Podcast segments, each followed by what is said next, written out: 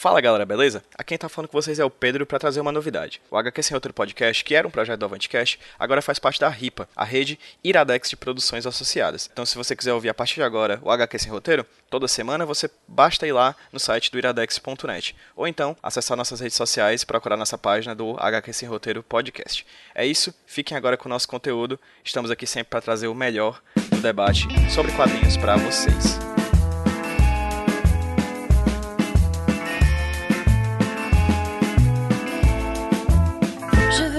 Danser la polka.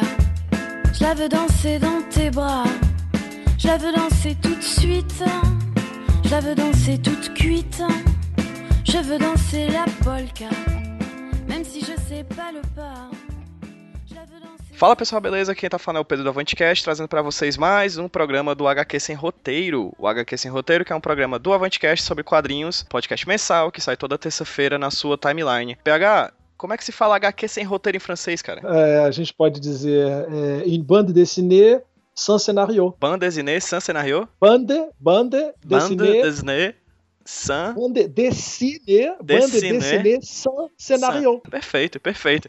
Ou BD, porque a bande dessinée, a abreviatura de bande dessinée é BD. Então ah. você pode falar BD sans scénario. Portugal também é banda desenhada, né? Tipo, é como se fosse um, uma similaridade. Porque Muito bom. Os portugueses, eles usam o termo diretamente do francês. Por isso que lá se chama banda desenhada, que vem do termo em francês, banda dessinée. É a mesma coisa. Tipo, como vocês podem perceber, hoje vai ser uma aula. Inclusive está no nome do, do, do podcast de hoje, vai se chamar Introdução ao Quadrinho Franco-Belga.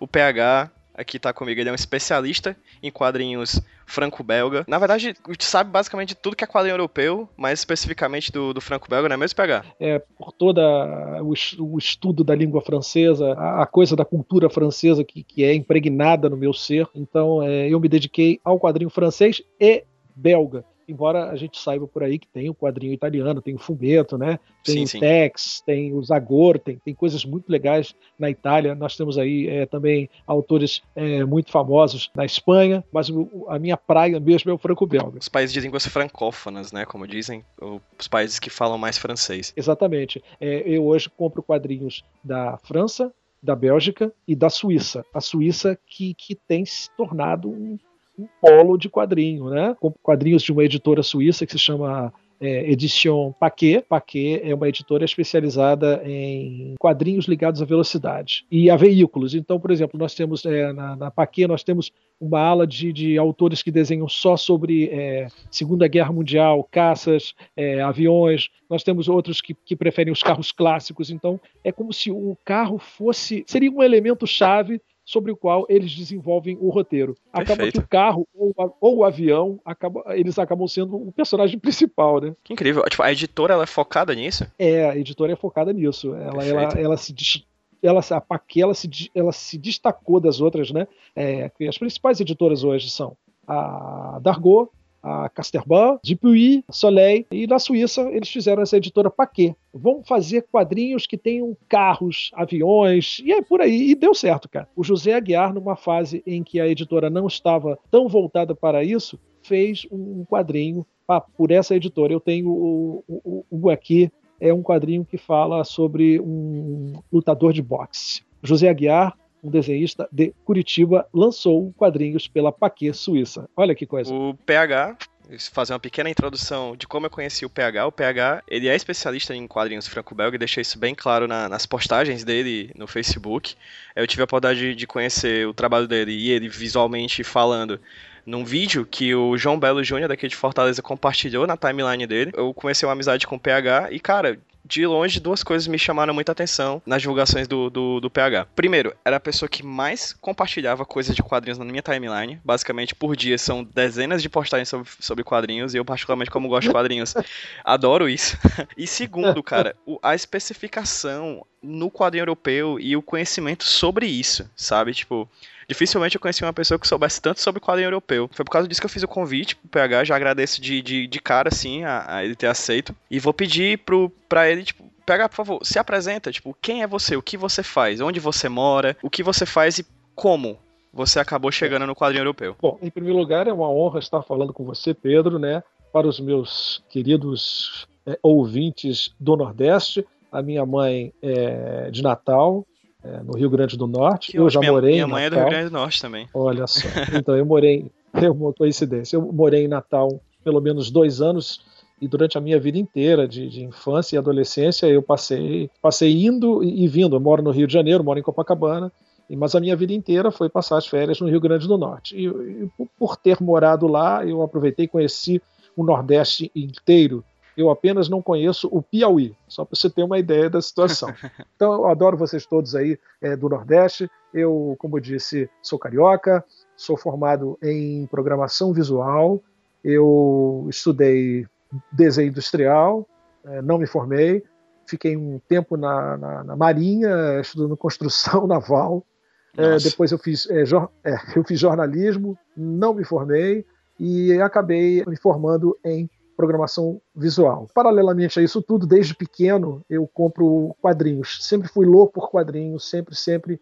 E a minha mãe foi a pessoa que me orientou né, nesse sentido, sem saber, ela estava construindo o meu futuro. Comecei como qualquer pessoa normal, qualquer garoto normal. Eu nasci em 1965, eu tenho 51 anos, por volta de 1970, 72, né? Eu deveria ter uns 7 anos. Comecei a comprar os quadrinhos na banca de jornal Comecei com o Disney, Pato Donald, Zé Carioca. Engraçado naquela época, porque eu comprava quadrinhos em 72, mas quando ia na casa de um, de um primo, né, de uma prima, eu ia lá buscar. Gente, vocês têm quadrinho antigo? Eu já queria buscar um quadrinho de 68, de 65, de 64, porque eu já considerava tudo isso raridade, né? Eu sou um cara retrô. Eu adoro coisas antigas. Eu comecei com a Disney, depois eu fui comprar quadrinhos de super-heróis e aquela coisa normal, né? Batman, Super-Homem, DC, Marvel, com a diferença que aqui no Rio de Janeiro nós tínhamos uma editora chamada Editora Brasil América, uma editora que ficava em São Cristóvão, e havia a proximidade com essa editora, existia um, um local, eu acho que se chamava Casa Rosada, eu não lembro, mas eu era pequeno e meu pai ele tinha um irmão que era o irmão mais velho dele. Nós reuníamos os meninos da, do prédio e, e falávamos assim: tio Eugênio, o senhor leva a gente, imagina isso, garoto, né? O senhor leva a gente lá, lá em São Cristóvão, que é um local distante daqui, é, bota a meninada no ônibus, vamos lá que nós queremos é, comprar quadrinhos que a editora Brasil América possui. É, a Ebal, né? De, de, de, Era Ebal? É, é, é Ebal, justamente. Isso, isso, então ela tinha um lugar onde ela vendia as raridades, é, e a gente ia lá comprar quadrinho, cara. E isso foi rolando na boa, né? Eu adorava super-herói, era uma coisa assim, normal como todas as pessoas. Até que em 1973, não sei por quê, por que cargas d'água, a minha mãe foi comprar para mim a Estrela Misteriosa, que é uma aventura de Tim Tim. Eu que estava acostumado a comprar aquelas revistas de banca, né? Capa mole, né? Baratinhas, né? De repente me deparei com um livro de capa dura de 64 páginas, contando as histórias de um garoto mirradinho, fraquinho, de topete, que tinha um cachorro branco chamado Milu. Este garoto, ele não, não batia em ninguém. Todas as coisas que ele fazia, todos os casos intrincados que ele resolvia, eram em função da inteligência dele. Ele rodava o mundo todo. Então, cara, eu, eu fiquei louco, bicho. Que garoto é esse? Que consegue, vai para o Oriente Médio, vai para a América, vai para a África. Eu quero ser isso, cara. É isso que eu quero. Eu, eu, aí eu imediatamente percebi que a minha praia não eram os fortões que saíam por aí dando porrada em todo mundo, vamos salvar o mundo. Obviamente eu respeito tudo isso, né? há espaço para todos, mas eu percebi que eu queria uma coisa é, diferente em termos de quadrinho. Não só é, nessa, nessa praia de não ter superpoderes, não, não existirem corpos extremamente fortes, mas eu queria um quadrinho que, que fosse cheio de referências geográficas e históricas. Aí é, ela me deu Asterix. Cara, Nossa, aí cara. eu falei, gente. Foi muito acertado, gente, né? Ela... Nossa é, senhora. Exatamente. É, é, minha mãe, ela tá viva, graças a Deus até hoje. É, é ela é minha mentora, né, cara? Uhum. Aí, cara, eu, eu vi assim, Asterix, pelo amor de Deus. É, o cara, o Asterix, aí ele, eles iam para Córcega, depois é Asterix na Espanha. Aí eu descobri, cara, o que está acontecendo? Essa história se passa 50 anos antes de Cristo. Aí eu fui descobrir, pequeno, garoto, tinha uns 8 anos, que em 50 anos antes de Cristo, a Gália, né, a França que se chamava Gália, foi invadida pelos romanos, e o imperador na época era Júlio César, e o Júlio César não conseguiu conquistar aquela aldeia. Aí já começa a, a, toda a parte da ficção do Asterix. O que eu quero dizer para você é que é, eu fiquei louco, eu, eu descobri que existia um tipo de quadrinho em que eu podia viver, é, vivenciar as aventuras dos meus heróis preferidos e ainda aprender alguma coisa sobre o meu planeta, sobre a história. Cara, aí eu falei: isto é quadrinho europeu. Eu tinha oito anos de idade, nessa época não havia internet. Eu comecei a me interessar tanto por isso que eu ia numa livraria aqui no Rio de Janeiro chamada Leonardo da Vinci, que inclusive ela deixou de existir há uns dois meses, uma pena. E eu ia lá para comprar os Asterix em francês que não haviam sido lançados aqui. Aí você me pergunta, porra, você não lia quadrinho em francês? Não, eu não lia quadrinho em francês. Mas eu queria tanto aquilo que eu pedia, mãe, pelo amor de Deus, compra para mim. Tem esse Tintim também que, que, que, que eu quero. E aí fui descobrindo que não era só Tintim e Asterix. Tinha Luke Luke, ah, que era um, era um cowboy. A história do, do Luke Luke era situada no velho oeste americano. Cara, e, e era datado. Cada aventura do Luke Luke tinha, tinha a Jane Calamidade, tinha o Billy the Kid. Eram vilões que de fato existiram. Cara, eu surtei aos 8, 9 anos de idade. O, o Michel Veillan era um corredor. Ele, ele, ele rodava o mundo nas pistas de Fórmula 1. Cara, eu falei, cara, são heróis inseridos em contextos de verdade. Aí eu falei, cara, eu preciso ler. O que, que eu vou fazer? Peguei um dicionário e, e, e os meus Aos irmãos, poucos, né? né? Eu, ali, aqui. É, não, na verdade eu tinha dois irmãos menores. A desculpa para comprar esses álbuns, meu mãe falava, mas você não, você não, você vai comprar esse álbum? Os seus irmãos não sabem, você não sabe ler francês, não, mãe, eu vou aprender. E aí eu forçava meus irmãos a comprarem também. Eu falava, eu leio para vocês, eu leio, cara. Eu pegava o dicionário, começava a ler mas eu não tinha é, conhecimento da estrutura da, da língua francesa. Uhum. Então, cara, eu acho que eu contava uma história para os meus irmãos que não era a história do livro, sacou? Eu acho que eu enganava os meus irmãos. Eu, eu lia o que eu achava que era baseado nas palavras que eu via no dicionário. Entendi. Mas, cara, eu tinha que, eu tinha que inventar alguma coisa para que eles acreditassem que eu estava lendo de fato aquilo e que eles não desistissem de pegar a mesa e que me ajudassem a comprar os livros em francês.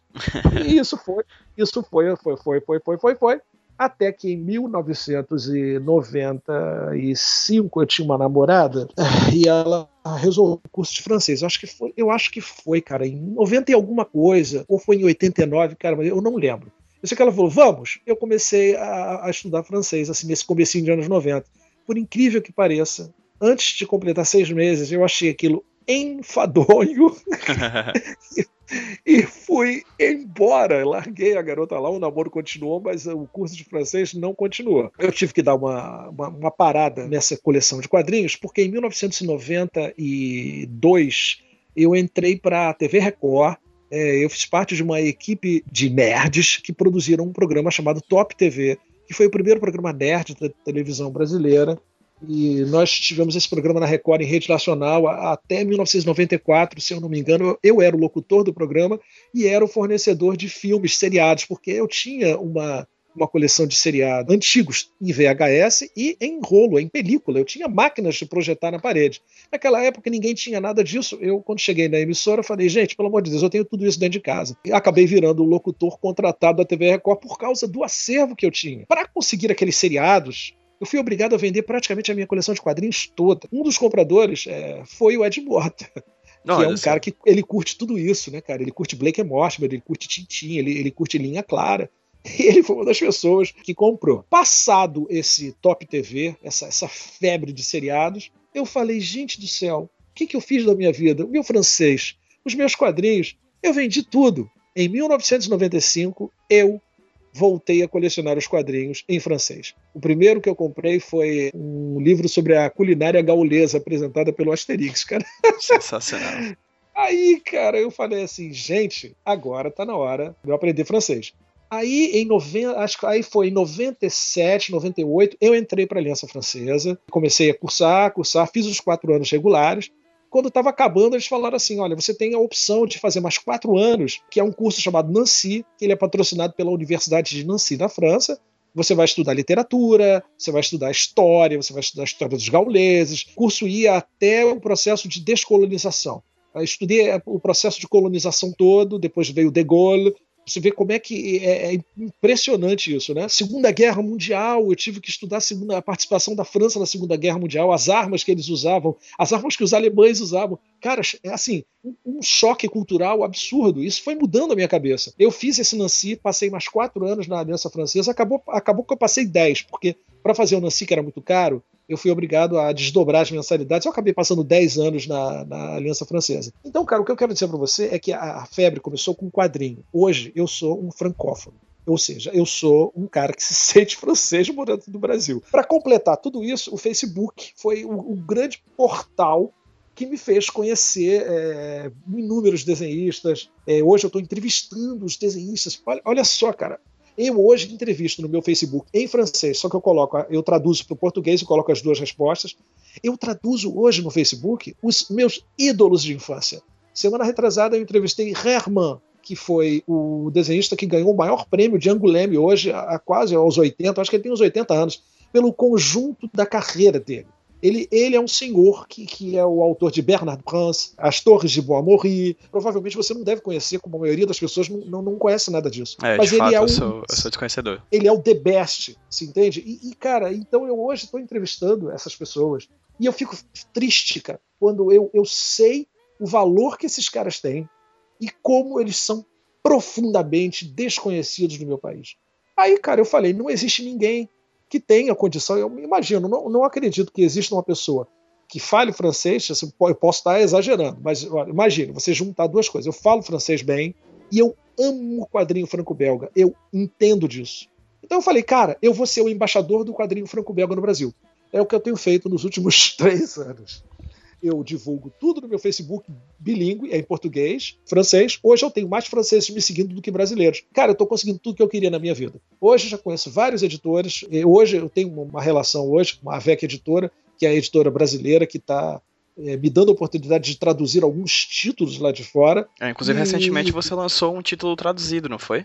A Jan January Jones, que inclusive é, é, holandesa, não é isso? Exatamente. Bem, a January Jones é um quadrinho feito por Henrik Revel. É, ele é um holandês que ama Tintin e que desenha no estilo linha clara. O estilo linha clara é um estilo em que o desenhista, é, geralmente, geralmente o desenhista de linha clara cria histórias retrô histórias que se passam nos anos 30, nos anos 40, nos anos 50, eles adoram essa coisa. É retrô hoje, né? Porque quando a linha clara nasceu foi exatamente na década de 30, 40 e 50. Hoje é retrô, mas a época era o desenho da época, né? Inclusive, vou pedir para que tu fale um pouquinho sobre o começo da linha clara. É, falando de RG, por exemplo, né, que foi um precursor. É, com certeza, mas eu, eu preciso só dizer para você o seguinte: o RG ele não foi o criador da linha clara. Ele teve alguns desenhistas que, que vieram um pouquinho antes dele. O, o Tintin é de 1929, o primeiro, né? Sim. É, 1929 começou a coisa, mas ele tinha, o Hergé, ele tinha alguns desenhistas que já faziam isso antes dele. E o, o Hergé começou a, a, a gostar é, dessa forma de desenhar e ele começou a fazer o Tintin. Então tem muita gente que acha que o Tintin é o criador da linha, da linha clara, uhum. mas ele não é, ele não foi. Ele foi o cara que popularizou.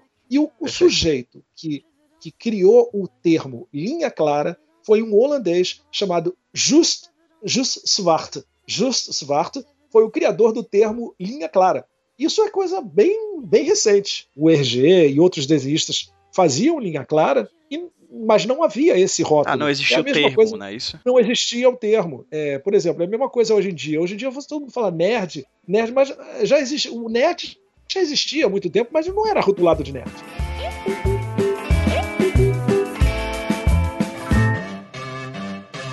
L'amour est comme l'oiseau de Twitter, on est bleu de lui seulement pour 48 heures. D'abord on s'affilie, ensuite on se follow, on en devient fêlé et on finit solo. Regarde à toi. Et à tous ceux qui vous like, les sourires en plastique sont souvent des coups d'hashtag. Regarde à toi. Ah les amis, les potes ou les followers, vous faites erreur, vous avez juste la cote.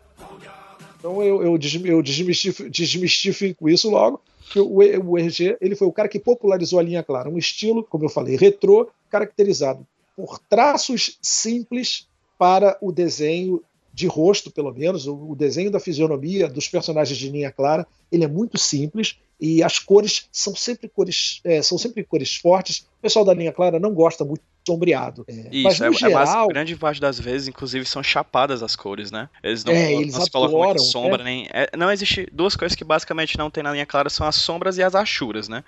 A linha. Exatamente. Ela é, e ela é, é uma linha, e é uma linha unitária. Tem, é muito bacana você ver, por exemplo, alguns trabalhos do, do, do RG com o Tintin, que você tem o Tintin em primeiro plano e uma cidade imensa em segundo plano. E se você for analisar de fato, o, a, a, grossura do traço do Tintin em primeiro plano é a mesma do fundo. É como se tudo tivesse mais ou menos no mesmo plano. É isso que exato, né? exato. É como se fosse uma foto chapada. E hoje existem é, inúmeros desenhistas, porque a linha clara é, virou uma moda, né? principalmente na Bélgica. Porque o pessoal fala muito de França, França. Mas, cara, a parada mesmo é a Bélgica, bicho. Os desenhistas mais bambambãs da parada estão na Bélgica. E lá existe uma, um grupo de desenhistas que adora isso. Né? Vou te falar, vou, vou citar algumas séries linha clara que não são muito conhecidas aqui no Brasil. A gente tem, por exemplo, o Blake Mortimer, que foi uma espécie de, de rival do Tintin, né? porque ele foi criado por um cara que foi assistente do RG, chamado Edgar Pierre Jacobs. Então, o Edgar Pierre Jacobs, ele, faz, ele, ele era assistente do RG, ele ajudava a desenhar os cenários dos, dos álbuns do, do Tintin. Um belo dia ele falou: Vou criar a minha série. Então ele, ele criou a, a, história de um físico que, que é meio que um é, arqueólogo amador e um amigo dele, que é o Blake, agente secreto do serviço secreto inglês e eles vivem aventuras também pelo mundo todo, vão parar nas pirâmides. Cara, é do cacete. É, a diferença do Blake and Mortimer é, pro Tintin é que o Blake and Mortimer é, não tem muita comicidade, né? Você uhum. vê que o Tintin ele é meio cheio de gags, tem coisas engraçadas. O Blake and Mortimer é uma, uma história mais séria, com traços mais realistas. Felizmente essa série, não sei porquê, cara, nunca emplacou aqui no Brasil. Só uma história saiu do Blake and Mortimer, eu acho que foi o Segredo do Colar, numa revistinha chamada Jornal Tintim, que saiu aqui no Brasil em 1968. As histórias eram seriadas, cada, cada revista trazia duas páginas e até completar, entendeu? Às vezes levava 20 números para completar uma história. Eu tenho isso aqui em casa. Outro Linha Claire, o que, que eu posso, posso citar o Linha Claire? É autor Linha Claire, Ted Benoit, temos Chantal Despigler, que foi a esposa do René Stern. René Stern é o, o autor de Adler. Cara, é, é impressionante, né, cara? Eu fico triste porque eu vou falando das coisas aqui e as pessoas uhum. provavelmente não conhecem. Ah, mas fala dos conhecidos também. Quais são os autores de, de linha clara mais conhecidos? O RG, tem, que, tem mais algum? Que já foi publicado aqui no Brasil? Ou no, no, Brasil? Cara, por incrível que pareça, o Linha Clara que chegou aqui ao Brasil foi o Henrique Revel. Ele é o autor de A Busca e Segredos de Família, que são dois quadrinhos que falam sobre o Holocausto. Os dois foram impressos pela Companhia das Letras e se encontram à venda nas melhores livrarias. é, eu, já, eu, já, conhecia o trabalho do Reuvel pela, pela Companhia das Letras. Eu tenho, inclusive, os álbuns. Eu comprei os álbuns do, do Reuvel em inglês. Aí eu falei, é esse cara, eu já conhecia a January Jones, né, cara? Já conhecia, já tinha comprado tudo da January Jones. Comprei todos os álbuns em francês. Em francês tem seis. Atualmente nós temos oito, se eu não me engano. Vamos, vamos para o nono e a décima aventura, se não me engano, vai ser aqui no Brasil. Aí eu cheguei, cheguei nesse amigo meu, Arthur Vec, da Avec Editora, falei, cara, é, vamos editar isso daí. Aí falou, você, você conhece o Henrique Revel? Eu falei, não. Você tem como contactar os desenhistas? Você fala francês muito bem, fala inglês bem.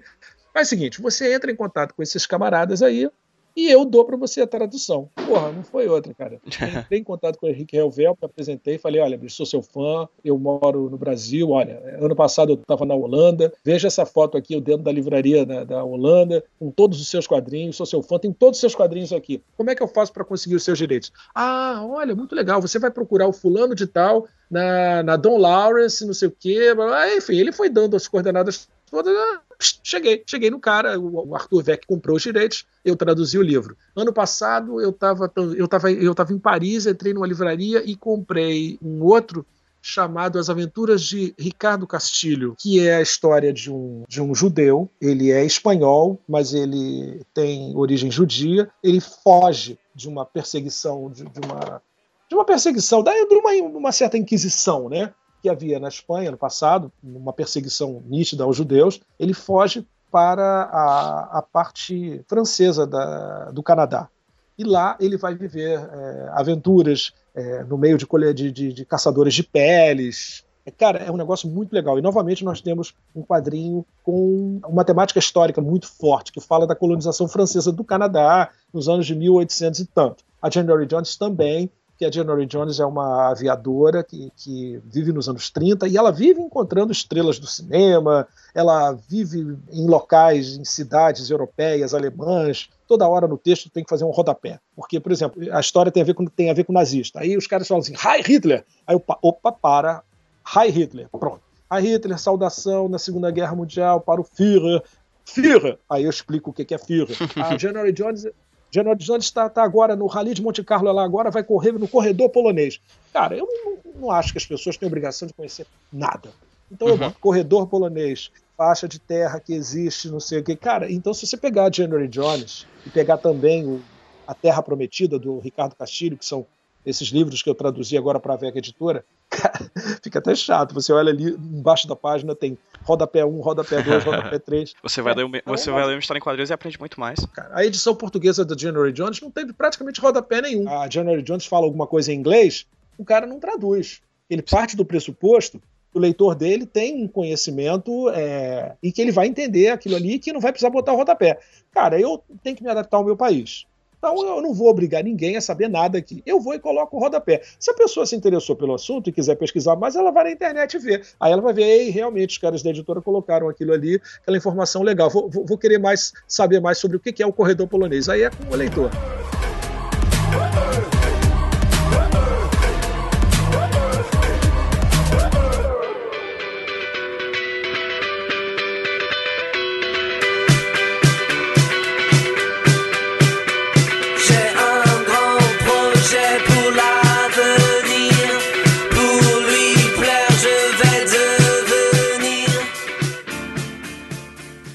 Aqui em Fortaleza, eu e o grupo que eu faço parte, o Avantcast, a gente realiza uns eventos mensais chamados Smash. A gente já fez, inclusive, um, um evento sobre quadrinho europeu. E uma das coisas que a gente levantou em questão sobre a diferença do quadrinho europeu, na verdade, da produção cultural europeia para brasileira, é que Brasil não é à toa que se chama de país continental, que aí tem dimensões de um continente. Se você quiser ir daqui de Fortaleza, daqui de Fortaleza ir pro Rio de Janeiro, eu vou ter que pegar um avião e vai demorar algumas boas horas. Algumas boas horas que se eu pegasse um trem na Europa, eu conseguiria atravessar uns cinco países, mais ou ah, menos. Sim, com certeza. Né? Então, o que, é que acontece? Uma das coisas que eu quero, inclusive, que tu fale dessa, dif dessa diferença do, do, modelo europeu de produção de quadrinhos. Estou falando lá do artista. Quando a gente fala na, tá. nos Estados Unidos e na, no Japão, a gente tem uma produção bastante industrial né? Dessa coisa é. que você tem que fazer X páginas por mês para você conseguir lançar um quadrinho mensalmente, enquanto na, na, Europa como um todo, e especificamente, tal, especialmente talvez na, na França e na Bélgica, a gente tem um, um, um, caráter mais artístico da obra de quadrinhos, né? Ele demora um certo tempo para ser feito,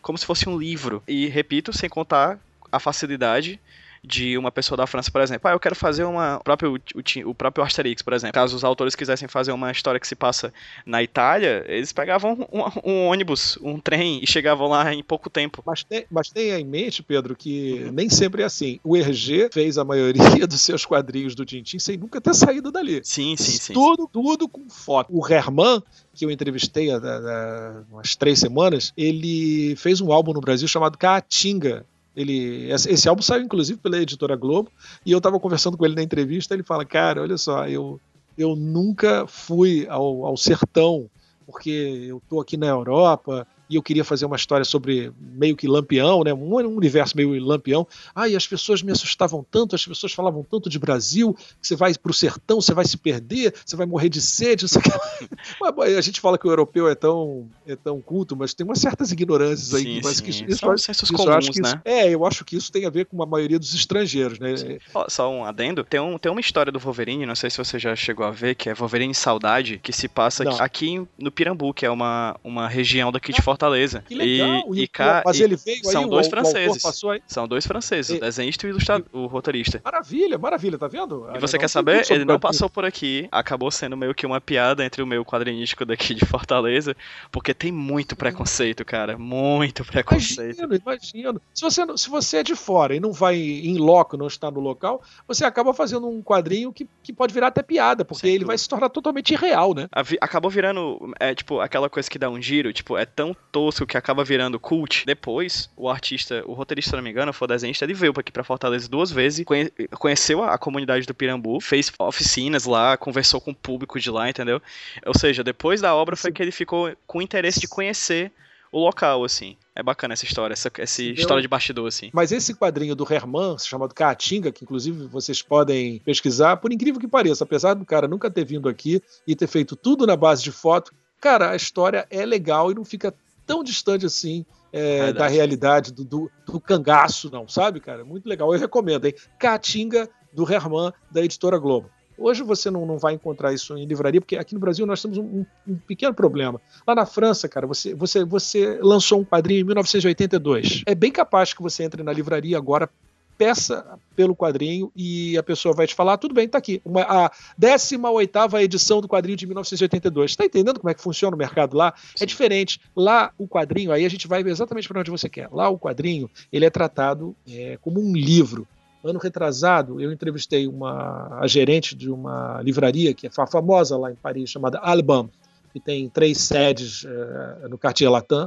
E eu perguntei para a moça, falei, é, Fulaninha, eu não me lembro mais o nome dela. Para você, esse quadrinho aqui, isso é, é- ele tem o mesmo status de, de um livro? Ela falou, sim, é PH. Me chamo de PH, PH, PH. Sim, para nós, um quadrinho é um livro. Então eles tratam assim, Fantástico. entendeu? Então por Entendi. isso que o quadrinho é feito e refeito e, fe... e porque livro não é assim? Não tem a primeira edição, a segunda edição, a terceira. Não é assim. Por, que você encontra um livro do Tintin de 1929, você vai encontrar o livro lá na livraria. Para eles, cara, quadrinho é um patrimônio. É um patrimônio deles. E eu vou te contar uma, uma história que, que vai, vai fazer você entender por que, que o mercado deles ele se desenvolveu de uma maneira diferente e eles têm heróis deles próprios. E o quadrinho americano não tem uma penetração. Hoje em dia tem, mas ele não tem uma penetração tão grande quanto deveria ter. É, durante a Segunda Guerra Mundial, a França e a Bélgica elas foram ocupadas pelas tropas nazistas. A primeira coisa que os nazistas fizeram, é, eles falaram assim, gente, não pode vir quadrinho americano para cá. Então nós temos o Flash Gordon. Não podia mais vir o Flash Gordon, porque não podia trazer. Eles não tinham horror americano, guerra, estavam em guerra com os americanos. Então alguns desenhistas tiveram que pegar essas tarefas para eles. Por exemplo, o Edgar Pierre Jacobs, que é o autor do Blake Mortimer, que a gente já falou aqui na, na entrevista, ele desenhou Flash Gordon durante um bom tempo. Então, quer dizer, existe um Flash Gordon que ficou parado no tempo na França que não tem lá fora. Então, pera, pera. E- Ele, ele o- desenha- ele desenhava o Flash Gordon, o personagem Ele do Flash fez- Gordon? Ele fez o Flash Gordon, você pode, qualquer um pode sair daí e pesquisar na internet. Flash Gordon, Edgar Pierre Jacobs. O belga, que era fã de ópera, que foi obrigado a continuar a série americana, a revelia do que estava acontecendo lá nos Estados Unidos. Então, existe uma, um, alguns Não mudaram Flash Gordons. Não, é o mesmo, é o Flash Gordon, sabe? Mas as histórias foram continuadas por ele enquanto a guerra estava se desenrolando. Isso teve um efeito na Bélgica impressionante. Como os quadrinhos americanos não podiam chegar, durante aquele período de guerra, os quadrinhos nacionais de lá proliferaram. Então você imagina isso durante quatro anos de guerra, sei lá, enfim, só tinha quadrinho de lá. Então só dava, só dava a, a- a autores belgas. E esse mercado, ele teve na Segunda Guerra Mundial uma oportunidade incrível de se fortificar e se tornar o que ele é hoje, com autores extremamente né, orgulhosos do, do que eles fazem e que eles consideram isso como arte. Um álbum francês dependendo de, por exemplo, um Blake Mortimer desse, que é extremamente detalhado, não só em termos de desenho, como em termos de pesquisas, uma história ambientada na Segunda Guerra Mundial. O cara tem que fazer milhares de pesquisas. Eles vão lá, os desenhistas vão, fotografam. É, a- Cara, em alguns momentos parece quase que uma fotonovela. O quadrinho é fotografado, cara. Então aquilo que você vê, cara, aquele prédio é exatamente a quantidade de janelas, exatamente como era, porque eles vão lá, fotografam, é impressionante. Um quadrinho desse, o Black and Mortimer, vai levar um ano para ser feito. Ele, ele vai levar ah, um ano, um ano e meio. É por isso que hoje em dia na França a série Blake and Mortimer está na mão de pelo menos três, quatro desenhistas diferentes, porque enquanto você tem durante um ano um cara trabalhando num álbum, você tem no outro ano você tem você tem um cara ao mesmo tempo trabalhando no, no, no álbum que vai ser lançado no ano que vem. Por isso é, é, que eles conseguem lançar o Blake and Mortimer uma vez por ano, porque tem, tem pelo menos quatro desenhistas trabalhando em quatro aventuras diferentes.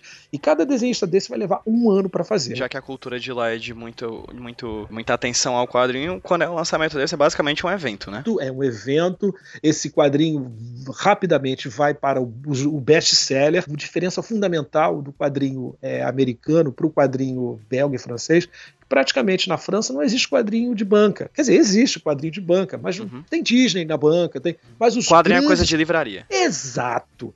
Você entra numa livraria na França, você vai na Finac, por exemplo. Você vai na Finac, que é uma loja que tem aqui no Rio, tem em São Paulo. A seção de, de, de quadrinho da Finac, cara, é, ela é melhor do que qualquer livraria de quadrinhos do Brasil. É absurdo, quase não tem criança quase você não, vai ver criança. E, e, todos os quadrinhos são em capa dura. Eu encontro o que eu quero. Eu falo assim: olha, eu quero esse quadrinho aqui, 1982. Ela vai, me mostra. Nem, eles nem procuram no, no computador. Eles entendem disso. Ele vai, ela vai exatamente na sessão e fala assim: pô, pois não, seu Paulo.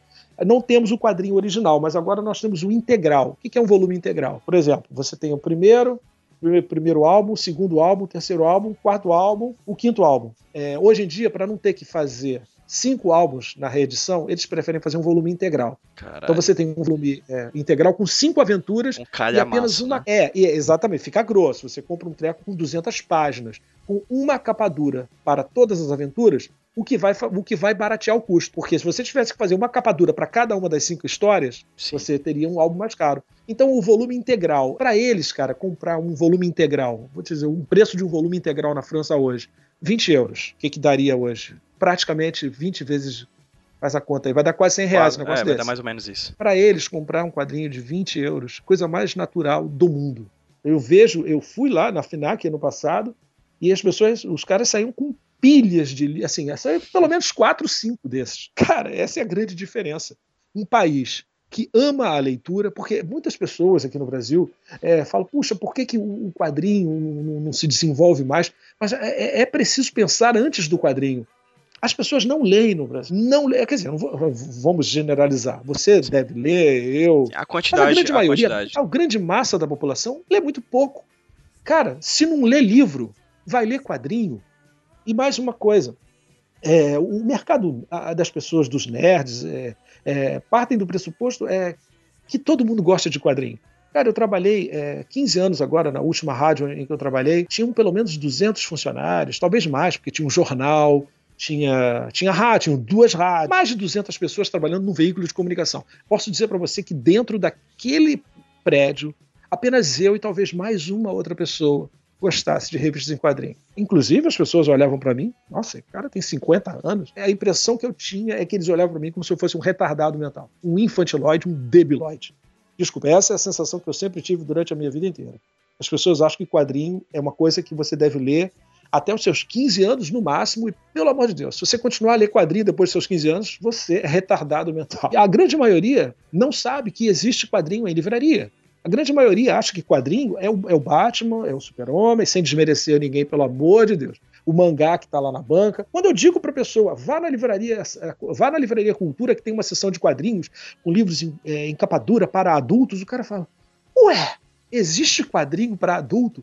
Então, meu caro Pedro, eu acho que antes das pessoas quererem é, de, é, é fazer quadrinhos aqui no Brasil e vender quadrinho, eles têm que criar esse mercado. Eles têm que, é que falar para uma imensa massa de adultos que existe quadrinho para eles. Quadrinho é arte.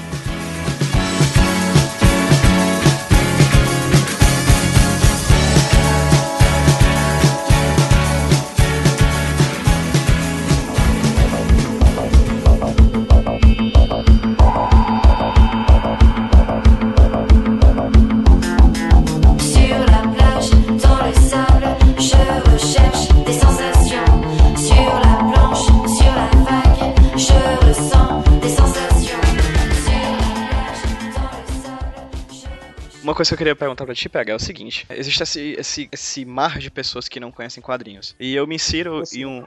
Existe esse mar e existe essa lagoa menor de pessoas que gostam de quadrinhos e que não conhecem um quadrinho europeu. Eu, me, eu vou me banhar nessa lagoa.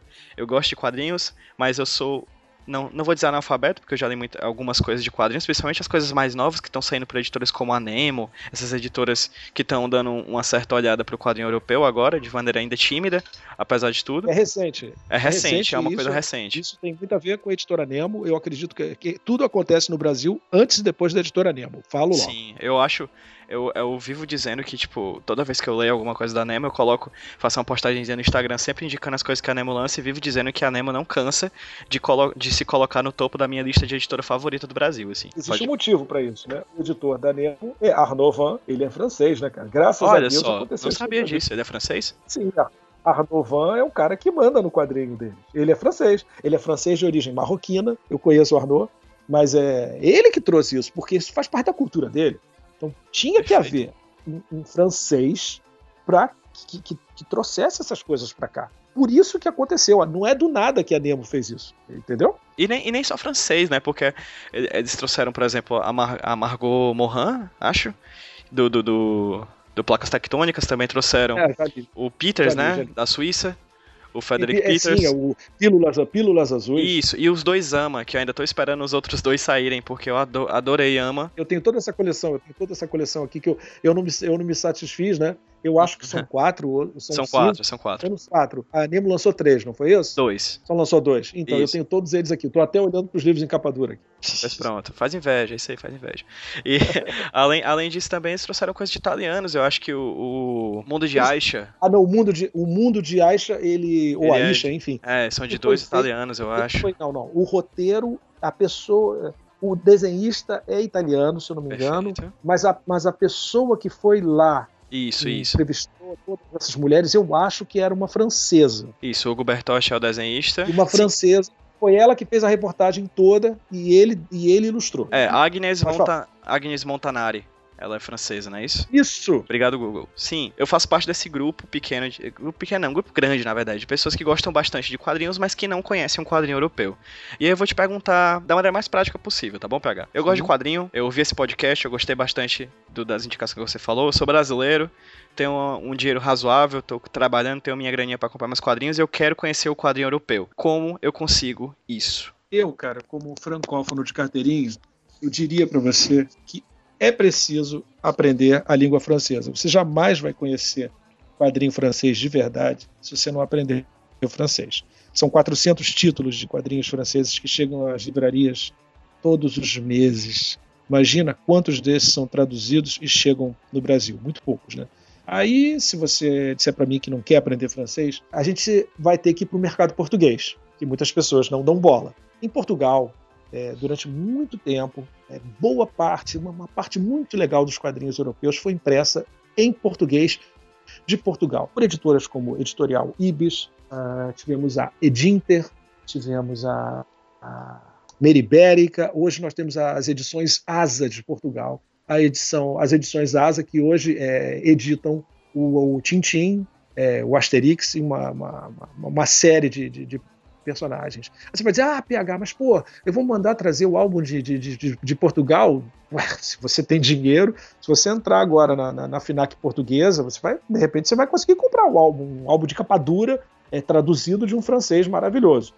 Eu acho que a pesquisa é muito importante. Nós temos aí, por exemplo, a editora Nemo, algumas editoras mais novas, como é o caso da AVEC, editora para a qual eu estou trabalhando nesse momento, traduzindo alguns álbuns, a gente já falou sobre isso. É só ficar de olho. A, VEC trouxe agora January Jones, Corrida contra a Morte, é um quadrinho holandês que foi traduzido para o francês. Eu traduzi a partir da versão francesa. Estaremos lançando mais para esse mês quadrinho de uma heroína que vive no mundo das profundezas. O nome dela é Ember. O primeiro volume se chamará A Lenda de Krill. Não é um quadrinho francês, é um quadrinho de um de um cara, na verdade, ele foi criado por um cara chamado Don Lawrence, ele era é, inglês, ele criou um sujeito chamado Storm. O Storm ele tinha uma, uma, uma, uma espécie de companheira nessas aventuras que se chamava Amber.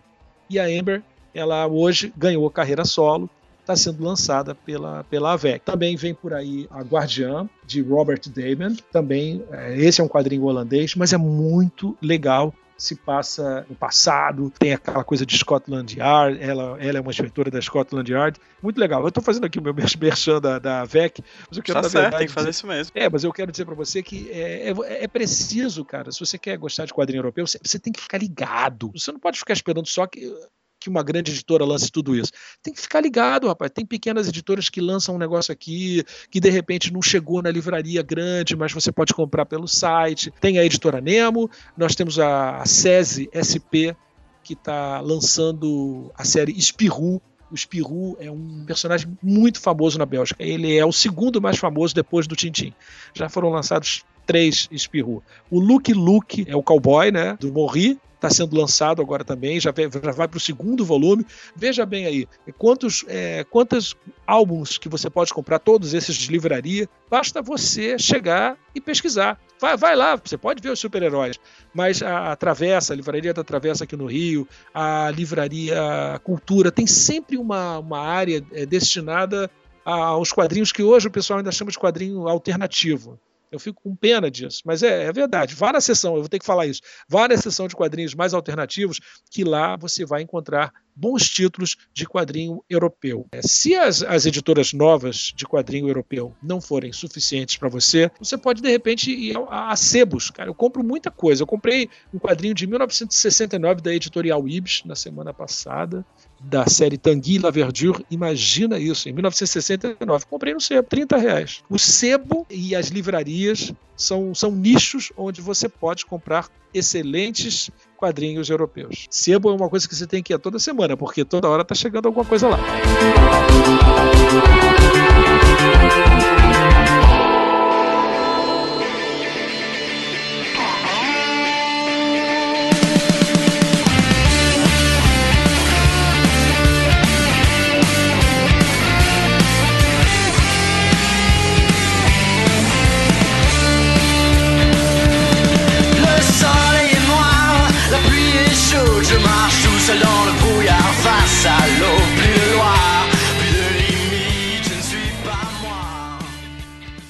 gente tinha conversado também aqui no, no, no, inbox, um pouco antes da gente começar a nossa gravação. Achava, você achava uma pena o quadrinho francês não ser tão conhecido como outros quadrinhos americanos e japoneses aqui no Brasil. Por que é uma pena? O que o público, o público brasileiro ganharia com mais quadrinhos franceses nas livrarias e até talvez nas, nas bancas daqui? O herói europeu, na sua grande maioria, ele não tem superpoderes. São heróis muito próximos da gente. Nós temos médicos, militares, jornalistas, todo tipo de profissão que você possa imaginar. Eu tenho um quadrinho aqui da Conrad, inclusive chamado O Fotógrafo. Cara, a história de, um, de uma galera que foi fotografar os horrores da, da, dos confrontos lá no Oriente Médio, junto com aquela rapaziada do, dos, dos, do Médicos, Sem, Sem Fronteiras. Fronteiras. Exatamente. Inclusive, inclusive, partes desse quadrinho que saiu no Brasil são fotos dele, de verdade. O que eu quero dizer para você é que as pessoas perdem, né? Os quadrinhos extremamente artísticos, quadrinhos que levaram um, dois anos para serem feitos, que trazem histórias mais intimistas, mais adultas, que falam sobre história, sobre geografia. Cara, eu acho que o quadrinho europeu ele, ele tem o mérito, cara, de, de, de, ensinar. Você sempre aprende alguma coisa, cara. Nada na vida é legal quando você só conhece um lado da moeda. Nós, nós hoje falamos muito sobre Star Wars, falamos muito sobre Dark Horse, sobre DC Comics, sobre Marvel. Tudo bem, cara. Eu acho que tem que ter espaço para todo mundo. Mas o quadrinho europeu ele tem uma importância absurda, inclusive na formação de muitos artistas. Eu fico, eu, às vezes eu fico com pena do, de, pena não, é feio falar isso, mas eu, eu fico desgostoso, eu fico assim, esse cara desenha pra caramba, mas as influências dele são só americanas e, e japonesas, ou um ou outro, né? Se esse cara ele tivesse tido acesso ao quadrinho europeu, fatalmente o traço dele poderia ser diferente, a escolha dos temas dele poderia ser diferente. É uma perda para o leitor muito grande, que deixa de conhecer artistas famosos, maravilhosos, uma história que vem que vem de muito tempo, do começo do século. A gente tem que saber um pouquinho de cada coisa para poder viver nesse meio de quadrinho. Pegar, eu não tenho nem palavras para agradecer a, a, ao seu papo aqui. Muitíssimo obrigado pela, pelas informações que você trouxe. Assim, realmente você é o grande é o grande especialista que eu conheço de quadrinho europeu aqui no Brasil e com certeza esse é o primeiro papo de vários que a gente vai ter aqui no HQ sem roteiro, beleza? Beleza, cara. Eu queria agradecer a você, Pedro, mais uma vez, a rapaziada do do Nordeste. Eu queria falar para você que a gente, no começo do programa, eu falei: olha, o Tintim, o Hergé não foi o criador da, linha clara. clara. Ele, ele se baseava em autores e personagens que ele gostava muito. Então, é, é só para ficar a informação: um desses personagens se chama Becassine e foi criado por um por Emile é, por Pinchon, por Pinchon. E ele, esse personagem de Pinchon data de 1905. Aí é que eu digo para você, Becassine, que é uma, uma, jovem, né, um personagem feminino, foi um dos espelhos que o Hergé teve. Depois, é, vocês aí é, que tiverem um podcast, de, entrem, entrem no Google e procurem por Becassine. B-E-C-A-S-S-I-N-E. Quando vocês derem uma olhada na, na Becassine, vocês vão ver que, cara, isso tem muito do Tintim. Isso em 1905. Não me lembrei na hora e estou falando agora. Aproveito para dizer que no, no, YouTube, eu tenho um canal no YouTube. Ah, por favor, faça o merchan, desculpa. Eu ia te pedir para você fazer o merchan de todas as suas redes sociais. É no YouTube você, me, você pode me achar como PH Top TV. E eu tenho um canal, cara, com um milhão e quase 300 mil views. É, você vai falar, pô, é muito. Não, é um número bacana. Mas, pô, cara, eu tenho 350 vídeos lá, né? então, para conseguir 1 milhão e 200 mil acessos em 350 vídeos, não foi fácil. Eu tenho um programa hoje que se chama Papo Franco Belga. Ele já deve estar seu, na, sua, na sua terceira, quarta edição. Teve um Papo Franco Belga sobre o Asterix.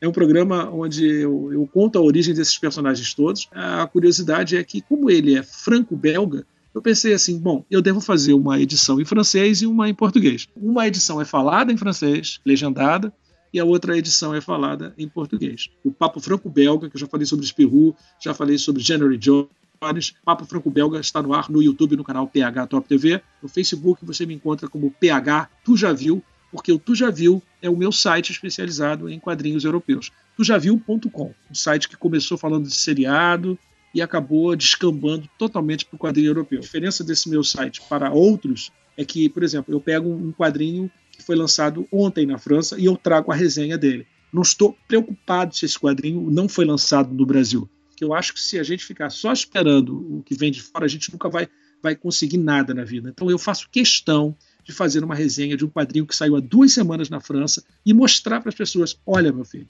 olha o que você está perdendo, olha o que o editor brasileiro deixa de, de, de prestar atenção porque é, só tem olhos para os Estados Unidos. Ah, mas eu não, não tem para ver, né? não tem para eu não vou encontrar na livraria, mas você vai saber que existe. Aí a minha missão fica cumprida. Eu estou no Twitter com o PH Top TV. Twitter eu não tenho usado muito, tem lá uns 20 e poucos mil seguidores.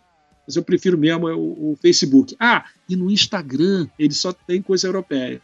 É, as capas dos livros meus, quadrinhos estão todas lá. É PH Top TV. E comprem os quadrinhos da VEC Editora. Eu sou o tradutor da VEC Editora. Tchau, tchau, gente. Valeu. Obrigado, Pedro. É, quem quiser ver todas essas informações do PH em um canto só, na postagem do avantcast.com, onde esse vai ser feito o upload, você vai poder ter acesso também a todas as informações que eu vou colocar tudo direitinho lá no post, beleza? Galera do Nordeste, muito obrigado por tudo. Eu vou fazer um tchau diferente. Nós falamos em quadrinhos franceses e belgas praticamente o programa todo, mas nós temos autores nacionais maravilhosos. Nós Opa. temos aí, na sua terra mesmo, nós temos o João Belo Júnior, nós temos o irmão do João Belo Júnior, o Júlio, nós temos em Curitiba o José Aguiar, nós temos muitos é, autores é, brasileiros legais. Vamos curtir o quadrinho europeu, mas vamos prestigiar, é, antes de prestigiar americanos e japoneses, vamos, vamos, vamos cair dentro aí do, do quadrinho brasileiro que está bombando e ele está virando quadrinho de livraria, cara. Vai lá comprar. Como é que você diz tchau em, em, em francês? Você pode falar é, adieu, que seria adeus, você certo. pode falar, a, você pode falar a bientôt, que seria tipo até logo, ou a, a, a l'heure, a l'heure, que seria também uma espécie de, de, de, de até logo, né? E a... se eu falar adieu, adeus, ou au revoir, né? Eu prefiro falar a l'heure, a l'heure. É, ou a bientôt, significa que logo nós vamos, é, nós vamos nos ver outra vez. Então, Ok? a, a l'heure, é isso? A, a tout Então, l'heure. 3, 2, 1, a tout à l'heure. Tout à l'heure. Merci tchau. beaucoup. Merci, Merci beaucoup. beaucoup, mes amis.